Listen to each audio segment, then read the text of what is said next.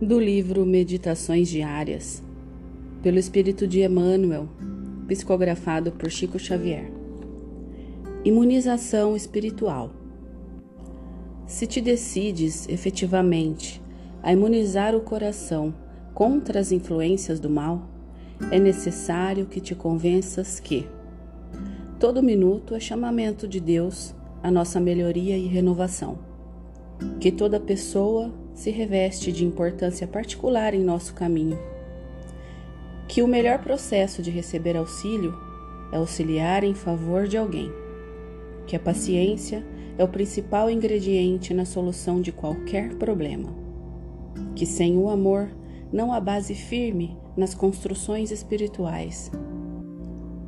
Que o tempo gasto em queixa é furtado ao trabalho que desprezar a simpatia dos outros em nossa tarefa é o mesmo que pretender semear um campo sem cogitar lavrá-lo. Que não existem pessoas perversas, e sim criaturas doentes a nos requisitarem amparo e compaixão. Que o ressentimento é sempre foco de enfermidade e desequilíbrio.